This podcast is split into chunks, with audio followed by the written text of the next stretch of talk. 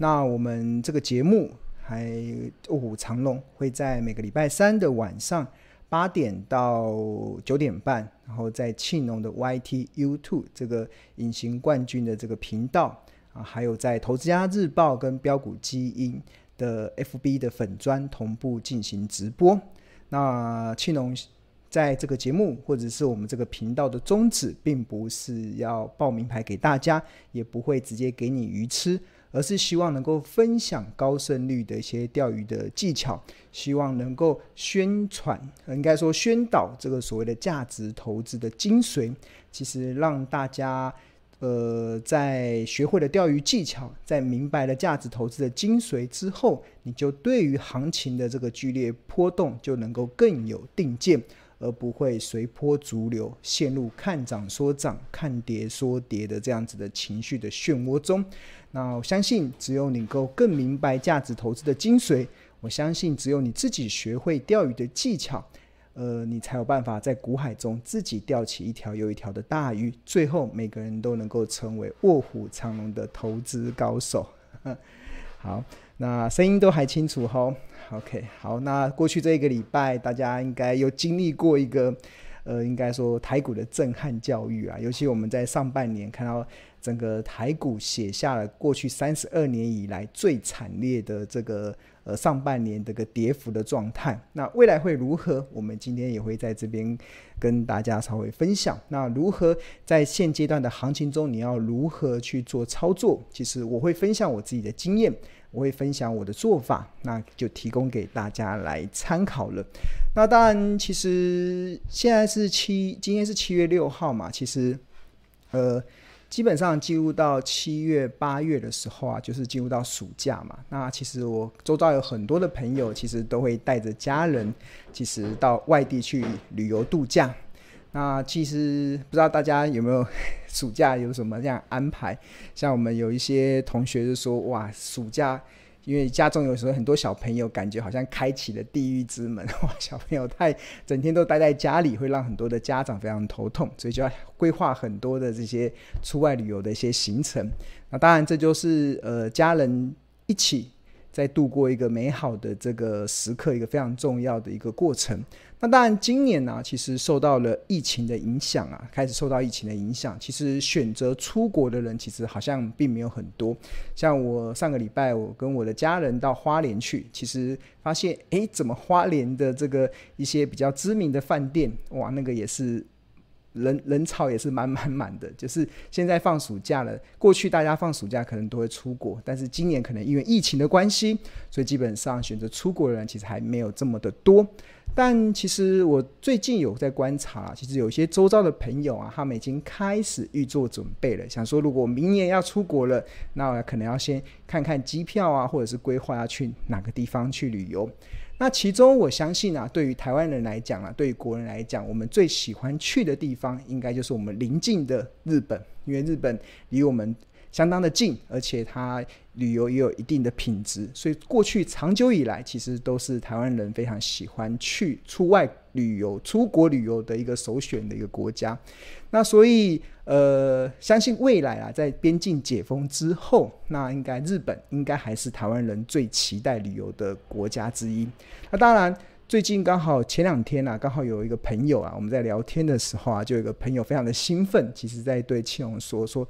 哇哈！他说：“哎，庆龙，你有没有注意到最近的日币呀、一直贬，一直贬，一直贬？”我说：“真的吗？贬很多了吗？” 然后看，啊，真的还贬蛮多的哦。然后他讲了一句话，其实还让我蛮觉得蛮有意思的，想跟大家分享。他就是因为接下来要出国去日本，去要去日本旅游嘛，所以就要开始存日币，所以他最近就开始在换汇。然后他说，他最近看到日本日币一直贬啊，他。越跌啊，他越买，而且买的越来越开心，越来越开心，因为他发现他可以用，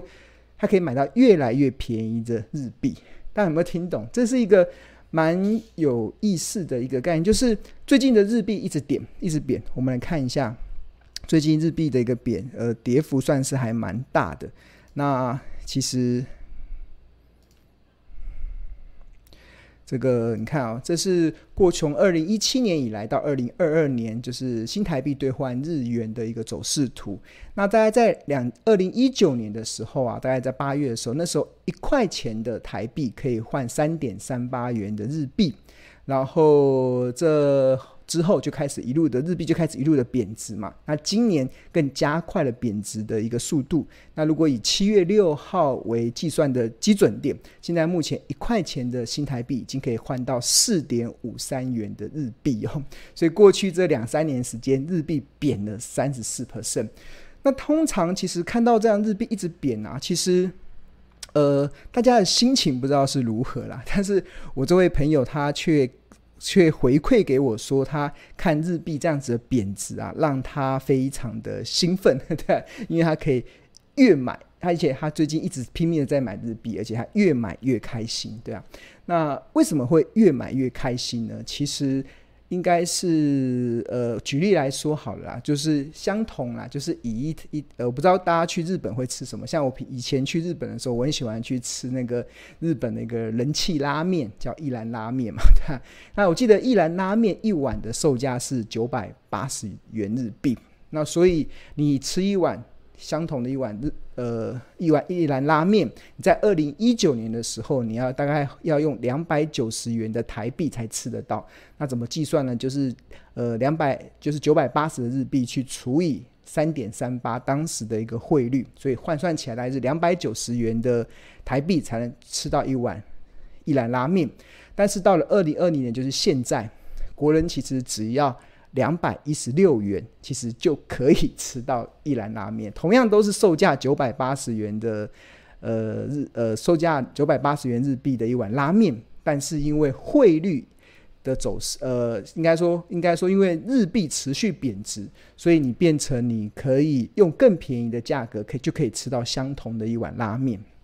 所以其实我为什么一开始会跟大家分享这个案例呢？其实就是。呃，这案例就是，虽然最近这三年呐、日币其实出现了所谓喋喋不休的走势。那相信不管是我这个朋友，或者是国人，如果你有在买日币的话，你非但不会感觉到害怕，而且你会非常乐见看到这个日币一直往下跌，而且越跌你会越买的越开心。那其中背后的道理是什么？其实很简单，背后的原因是什么？其实很简单，就是我们。因为我们知道，当日币贬越多，台币的购买力就会上升，就我们可以用更更少的钱就可以吃到一碗一兰拉面。那这个就是我们一般日常生活的这些经验，甚至这种经验其实是我们从小就巴菲特所讲的，可能你在小学四年级的时候就已经学会的道理了，就是我们会很乐见很多东西的价格是往下走跌，那你就可以用更便宜的价格去买到它。但是刚才讲日币的一个状况嘛，但是呃，这是其实我们很习以为常的一些道理，跟我们习以为常的生活的经验。但是股票市场还蛮特别的，蛮特别。就是我过去常讲啊，其实股票市场它就是一个扭曲人性的地方。就是尤其很多的投资人啊，在看到一档股票，他可能在喋喋不休的时候，他不仅会心生恐惧。甚至会觉得很危险，对，很危险哦，对，这就是呃，在股票市场中比较特别，还会扭曲人性的地方。那为什么买日币越跌，大家买的越开心，但是股票越跌，大家会买的越恐惧，或者是越觉得好危？这是一个很危险的这个商品，很危险的一个市场。那我进一步去分析原因啊，可能不外乎有三点。那第一个就是第一个原因就是你根本不了解你所投资的公司。那第二个原因就是呃呃，应该有分析有三点。就第一个，因为你根本不了解你所投资的公司。那比如说我们在面对日币在一直跌的时候，国人会越买越开心，是因为我们明白日元日币背后所代表的是购买力的价值。所以你在面所以你会越跌，你会越买得越开心，因为你可以买到更多的购买力的价值。但是面对一直在跌的股票啊，投资人会越来越害怕。其实真正关键的原因就在于你根本不去了解你所投资的公司，或者你可能你买的股票只是听明白听来的，当你听明白听来的时候啊，其实这个结果就好像是你蒙着眼睛在走路，当然最后你会越走越害怕。那当然。呃，股票这件事情啊，其实我常跟大家分享，就是不要买太多，因为每个人所能够追踪的股票其实都有限，所以很多人常常在问我说，这档股票可不可以买？这档股票可不可以买？其实我真的没有办法回答你这个问题，因为每个人都有自己所熟悉的一些股票，因为你要了解一家公司的营运的发展，你要了解一家公司它在产业的一些竞争力，只有你自己最了解。那我自己有我熟悉的股票，所以我可能可以针对我熟悉的分享给你。但是，呃，如果你是听明牌听来的，其实常常就是会陷于所谓不了解你所投资的公司。所以当因为你不了解，所以当它股价在跌的时候，你就会害怕，因为你不了解，你没有花时间去了解你所投资的公司。那你还在股价跌的时候，你就感觉就像是在蒙着眼睛在走路，你就会越你就越跌越走，你就会越害怕。所以关键还是在于去了解你所投资的公司，这是很重要的。那第二点其实就是来自于，因为你可能投资股市的钱不是用闲钱。甚至你投资股市的钱已经超过你心里可以负担的这个金额，所以股市稍微有一些风吹草动，稍微有一些震荡的时候，你的心理压力就会很大，对吧？那其实长期以来不止我主张了，我在很多的节目或者在我在直播中一直告诉大家，闲钱投资这件事情真的是非常重要。不止美国股神巴菲特一直以来都在告诉大家要闲钱投资。欧洲股神科斯托安尼，他也不断的告诉大家，长期能够成为股市赢家，有非常重要的一个特质，就是必须得用闲钱投资。那为什么要用闲钱投资呢？是因为世事永远难料，你没有人可以知道金融市场未来会发生什么引起股灾的一些风险。那所以在这样的情况之下，如果你不是用闲钱投资，那你除非你本身的心理的素质非常的强大，哈，非常的强大，完全不在乎金融市场的波动，那不然其实闲钱投资这件事情啊，这个原则啊，会帮助投资人度过每一次的股市的崩盘，而且会让你即使在面对股市崩盘的时候，不会乱了分寸。那有投有投资人会问嘛？那闲钱的定义是什么？其实，呃，这个其实都是有些定义的。像对我们来讲，所谓闲钱，就是这一笔钱啊，是未来一年没有指定的用途，这笔钱才能叫做闲钱投资。所以你不能拿可能下个月或者是下一季。你要拿去缴房贷的，呃，去买房子的头期款，拿去做股票投资，那这个就不是闲钱投资，或者是你有小朋友要出国念书，要帮他准备的教育金，他可能，呃呃，在半年内就要用到了，你拿这个钱拿去做投资，那它就不是闲钱，因为它在未来一年内已经有指定用途了。那除此之外，其实闲钱还有个定义啊，就是你要扣掉你生活的准备金，所谓的生活的准备金之外。然后再扣掉所谓指定用途的一些一些资金之外，那些钱才叫做闲钱。那生活准备金要准备多少？其实按照财务管理的概念，大概就是准备六个月左右的生活费。就假设你一个月家庭的支出开销是十万块，每个人的状况不一样，有些人有家庭，有些人可能只要一个人一个人保全家保，那不一样。那我们就假设你一个月的开销是十万块。那所谓的生活准备金，就是你至少要准备六个月，就是六十万，就是这六十万其实就是你的生活准备金，是完全不能动用的。那除此之外，你还有一些扣掉一些你可能未来一年会指定用途的一些钱之后，这些剩下来的钱才叫做闲钱。那闲钱就可以开始去做投资，因为你有闲钱可以去做投资的时候，你在面对金融市场的波动的时候，你才能够。去比较能够忍受金融市场的一些非理性的一些波动，所以第二个就是我们在观察为什么很多国人在面对股市越跌的时候越害怕。第二个关键原因就是你可能投资股市的钱不是闲钱，甚至他可能放的股市的钱已经超过你心里可以负担的钱了，对吧？那这个就很容易，当金融市场出现了剧烈的波动的时候，就会让你乱了分寸。OK，好。那第三个啦，第三个其实我认为的原因就是你在投资股票啊，其实你根本不在投资，而是单单纯纯只想要做买空卖空的价差交易。买空卖空的价差交易。大家有没有听懂？就好比我刚才说，如果台湾呃一，去比比方说，我那个朋友他买日币的背后，不是为了要去呃，不是为了要去到日本时所呃动机，不是为了是到日本时候的那个购买力的价值，而是单单纯纯想要做买空卖空日币的价差交易。当然，你在看待日币在喋喋不休的时候，那你自然就会引发你亏钱所导致的那个阿杂的情绪嘛，对啊，那。那所以，但是如果你的动机并不是那个买空卖空的价差交易，单单纯纯就是为了我想要到日本时所能够有的那个购买力价值，那当然你在看待日币在贬的时候，日币越来越便宜的时候，你自然就会呈现什么？呈现出越买越开心的心态，越买越开心的心态。那其实股票投资其实也是如此啊。其实如果投资人的背后的动机啊，单只是单纯想要做买空卖空这样子的一个价差的交易，那当然近期股市的喋喋不休、呃，自然就会造成很多投资人产生恐惧与害怕。但是如果投资人你的背后的动机是什么？你的背后的动机就是我想要用便宜的好价格去买进未来具有成长性的好公司。那即使面对现在目前股市的喋喋不休，那我相信你的心态会完全的不一样，因为你可以用更便宜的价价格去买到好公司，就相当于你可以用更便宜的价格买到更多的日币一样，那不是何乐不为吗？你会乐见你所想要拥有的东西越来越便宜。OK，好，那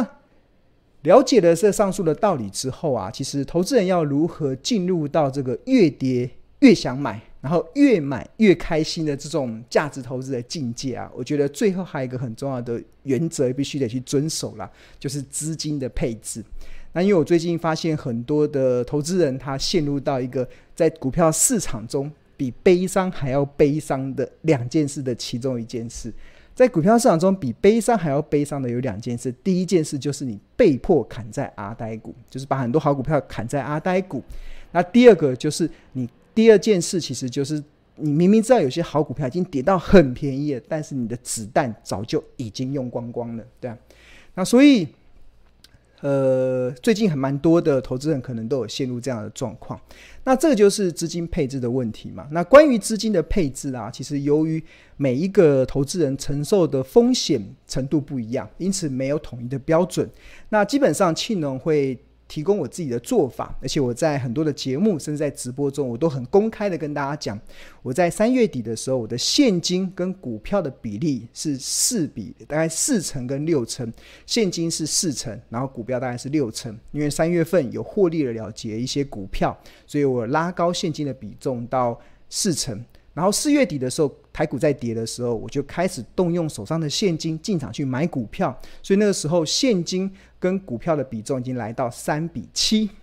那至于现在七月了，那我的现金跟股票的比重是多少呢？大家想知道吗？对，最近我几乎天天都在，呃，几乎啦，快天天都在买股票了，对啊。那比重是多少呢？呃，我。留在投资家日报好了。今天的投资家日报有有有有揭露啦，所以如果你是投资家日报的订户，那你就记得要去去看这个投资家日报，就可以告诉大家。所以其实我一直以来我都不断的告诉大家，我的现金的比重是多少，我股票的比重是多少。那每个人按照风险的承受都不一样，所以你可以自己去做调配。所以如果你现在就把现金用完了，那当然你在。看待股市这一波跌的时候，你就会很捶心肝，因为很多好股票已经跌到很便宜的时候，你竟然子弹用光。那这个其实就是，呃，我觉得就这就是投资人必须得去学习的一个课题啊。这个我就是觉得是投资人必须得去学习的一个课题，因为因为这个在在学习的课题，因为这就是这个过程嘛，就是。呃，假设你现在已经把现金用完了，那基本上你在面对行情的剧烈波动的时候，你真的就会很垂心肝，对啊。所以过去啦，其实我长期一直在主张主张一件事，就是大家不要觉得金融市场它不会波动，因为世事永远难料。即使我们认为现在目前很好的一些很稳健的哦，比如说大家过去以来大家非常喜欢 ETF 嘛，大家觉得 ETF 是相对稳健的一个投资的标的，因为它是一篮子股票。但是我们看到最近的一些热门的 ETF 啊，它的股股那个近半年的跌幅也是非常的吓人哦。比如说这个呃股东呃股东人数最多的是零零五六，还有高达六六十八万的股东人数，对啊，它近半年已经跌掉了两成，近一年是跌掉了二十三趴，哇，吓死人了！大家觉得我买零零五六不是很稳吗？为什么半年可以跌掉两成？那另外像零零八七八这个国泰永续高股息，这个股东人数有五十六万人，这是第二名最热门的 ETF。它近半年也跌了十五趴，近一年也跌了十趴。啊，国国人非常喜爱的这个零零五零元大台湾五十，股东人数有五十五万人，它近半年也跌掉了二十三趴。哇，大家觉得这么稳的也可以跌掉两成三，吓死人了，对啊。那另外像国泰这个。呃，台湾五 G 零零八八一股东人数有三十七万人，这半年也跌掉了二十九趴。哇，那另外这新上市的这个国泰智能电动车零零八九三，我看到很多的网友都在讨论这档 ETF，股东人数有二十万，是名列第五名。它近半年也跌掉了二十六趴，哇，吓死人！就是所以。即使面对金融市场的波动的时候啊，其实呃，我还一直告诉大家一件事，就是世事真的金融市场的波动常常会出人意料之外，所以变成很重要，就是来自于你的资产的配置。所以资产的配置你不能太薄，太早把子弹用光。所以如果你现在已经把子弹用光了，你也不用气馁，你就把这一次的经验当做是下一次更好的一个养分。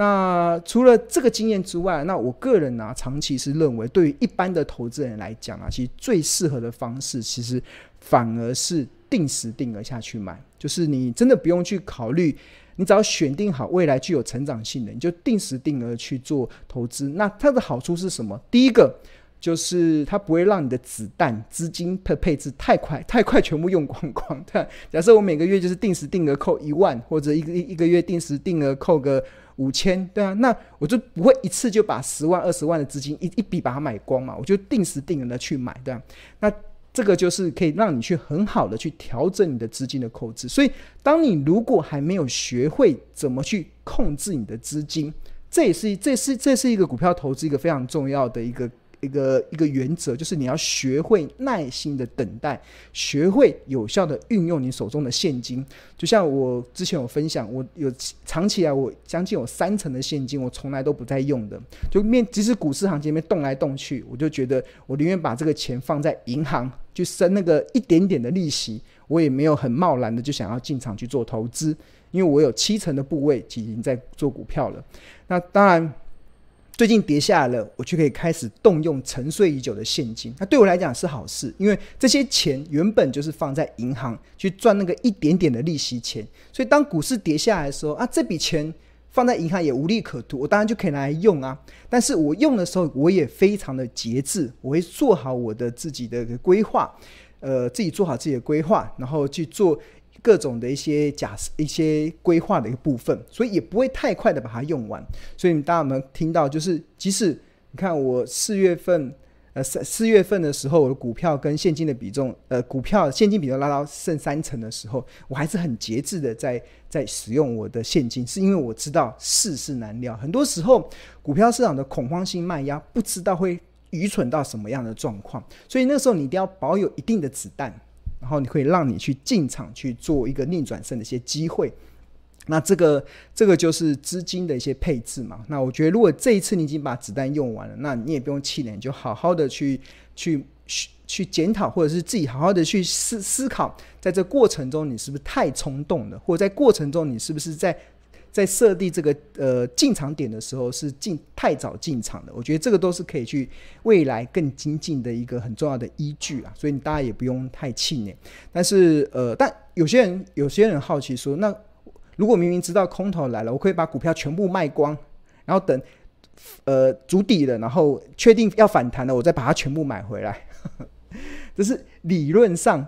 好像可以，但实际上你问我，我做不到，我我我真的做不到，对吧？因为我觉得那个困难度真的太大了。在从过去的历史经验中，就像是很多时候股市的崩跌，没有人可以知道；股市的反弹，也没有人会知道。就是很多时候的这种意外，或者很多时候金融市场波动，常常都会出人意料之外。所以你完全空手，然后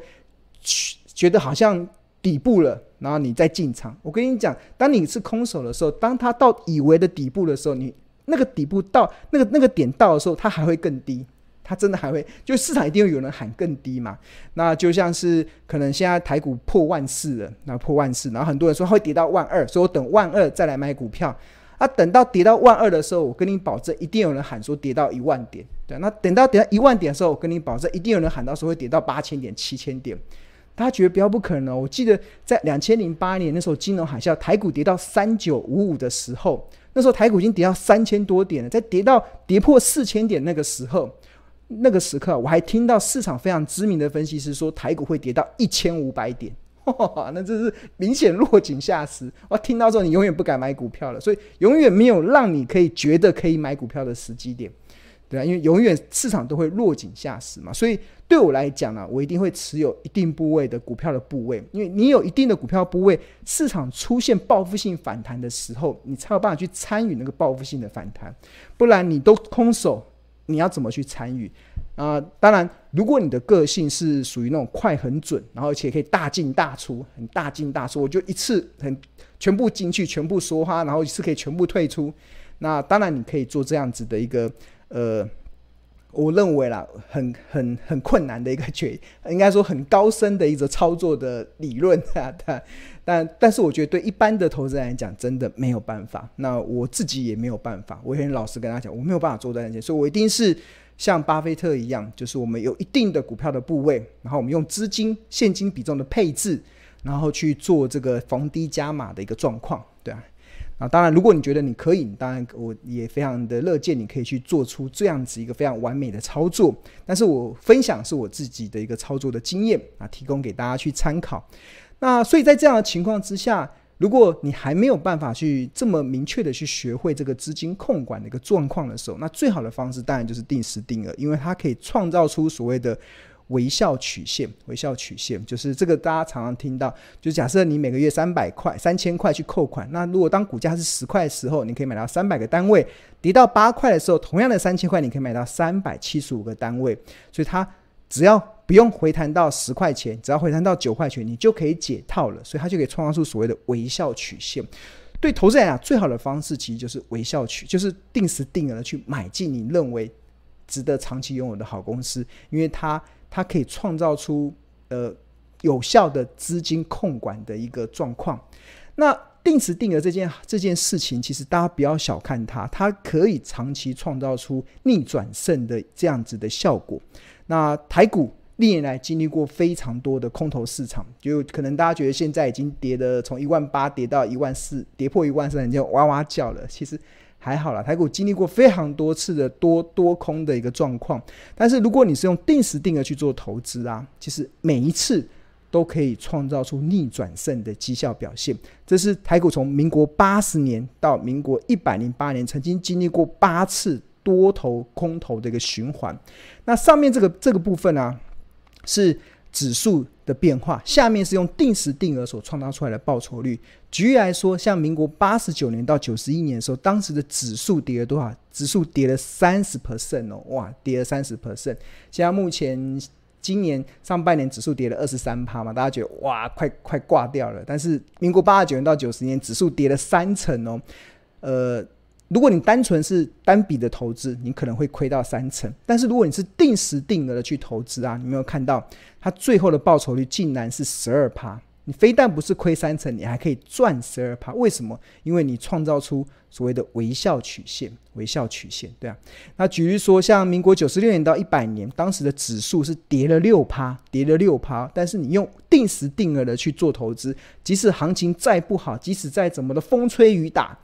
你带着钢盔都定时定额的去买，你认为我可能 ETF 好了，或者是你认为好的投资标的，那报酬率不止不会负六趴，甚至还可以创造出二十五 percent 的报酬率。那当然，这就是一个我觉得投资人非常适合的一种方式啦，就是它可以创造出逆转胜的效果。就历史的经验来讲，所以这一波股市在下跌的时候，如果你放弃了定时定额，那你就放弃了所谓逆转胜的机会。所以，如果你子弹已经用完了，你当然没有没有没有这样子的问题。但是，如果你子弹还有办法去运用的话，那我觉得投资人用定时定额的方式确实是很好的方式。你不用再去思考这个市场的一些，因为。空永远会有更空，就像是多永远会有更多的时候。就像台积电之前涨到六百块的时候，就有人喊到会到八百，会到一千。台积电现在跌到四百块的时候，就一定会有人喊到会跌到两百。等到跌到两百，就有人会喊到跌到一百的。那就是金融市场永远都会有锦上添花跟落井下石的状况。但是，身为聪明的投资人，如果你在资金的控制上，我觉得最好的方式当然就是定时定额去做投资。那当然，那如果你你慢慢的在投资上有一些感觉了，那当然你就可以开始学习怎么做资金的配置。在这你懂得做资金的配置的时候，那你在面对行情的波动的时候就。更可以去乐见现在目前所看到的一些状况。好，那谈到最近的股票的下跌嘛，那呃，我跟大家跟稍微介绍一下，我们在八月十二号，在八月十二号，庆隆会举办一个日报投呃日报的一些同学会，就是一个演讲。那这这场的演讲是。的时间是在八月十二号的晚，呃，礼拜五晚上的七点半到九点钟，然后地点是在台北市的商周书房，然后呃是在行天宫捷运站附近，然后我们呃主题是什么？主题是哪些好公司会越跌越美丽？我们看到最近很多的股股股很多的好公司已经跌到了大家觉得一些不可思议的价格的时候，那哪一些公司会越跌越美丽？那我们这一场的日报同学会，然后由庆荣主讲。时间会进行到一个半小时，然后有有分为现场的。那如果你不方便来现场的，我们也会提供线上的直播。那除此之外，这场演讲完之后，你可以重复观看影片六十天。对，那这场演讲它是指否投资家日报两百四十份的日报订户，所以如果你是投资家日报两百四十份的订户，你就可以免费的去参加这一场的这个呃日报的同学会。那这也是今年的最后一场。这是今年的最后一场，所以也大家尽情的把握机会。那现在订阅《投家日报》每份只要四十元，所以你对于订阅《投家日报》有兴趣的话，欢迎可以扫描这个 QR code，或者是在上班时间拨打订购专线零二二五一零八八八八零二二五一零八八八八。然后如果是两百四十份的，你就可以免费获得今年的最后一场日报的呃同学会，主题叫哪些好公司会越。